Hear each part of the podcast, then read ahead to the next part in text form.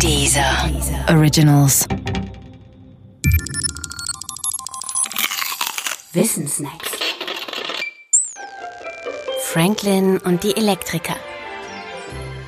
Es ist heutzutage kaum vorstellbar, dass es einmal eine Zeit gab, in der die Menschheit ohne Elektrizität auskam.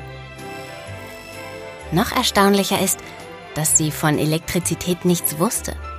Das ändert sich erst, als im 18. Jahrhundert die Elektriker die Bühne der Wissenschaft betreten. Elektrizität hatte zu jener Zeit etwas Magisches. Als unsichtbare, zugleich gefährliche und zauberische Kraft führte man sie auch in varietéartigen Veranstaltungen einem breiteren Publikum vor. So elektrisierte man zum Beispiel ausgestellte Damen damit diese bei Berührung oder Kuss leichte elektrische Schläge abgeben. Es heißt, Benjamin Franklin sei bei einem solchen gesellschaftlichen Event in den 40er Jahren dem Charme der Elektrizität erlegen.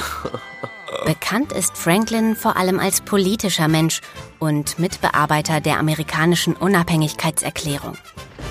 Weniger bekannt ist Franklin für die Erfindung des Blitzableiters. Seine ersten Schutzsysteme installierte er 1753 in der Academy of Philadelphia und in der Gloria Dei Church in Philadelphia. Kirchen vor Blitzen zu schützen, war damals alles andere als leicht. Blitze galten vielen Geistlichen als Ausdruck des göttlichen Willens. Diesen Willen zu reizen war gotteslästerlich. Berüchtigt ist Franklins Drachenexperiment.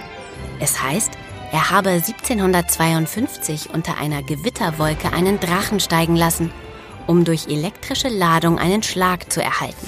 Franklin hat dieses Experiment überlebt.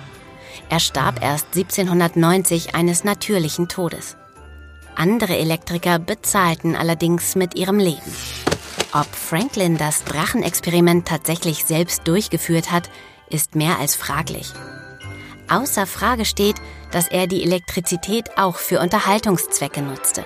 Beeindruckt waren seine Gäste beispielsweise davon, wie er eine Pute über einen Fluss hinweg mit einem elektrischen Schlag tötete. Angestoßen hat man darauf natürlich mit elektrisierten Gläsern. Man sieht, das 18. Jahrhundert war ein wirklich elektrisierendes Jahrhundert.